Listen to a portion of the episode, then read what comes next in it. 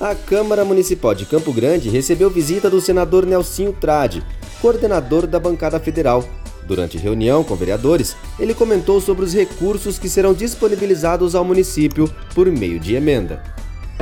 Perto de 50 milhões para Campo Grande, juntando as obras que o prefeito Marquinhos Trade julgou prioritárias e aquelas que a bancada de vereadores teve no gabinete de todos lá em Brasília para dizer quais foram as obras escolhidas e prioritárias.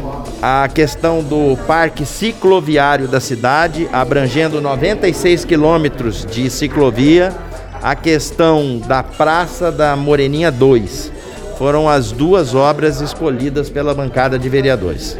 Kelson Carvalho, diretamente da Câmara Municipal de Campo Grande.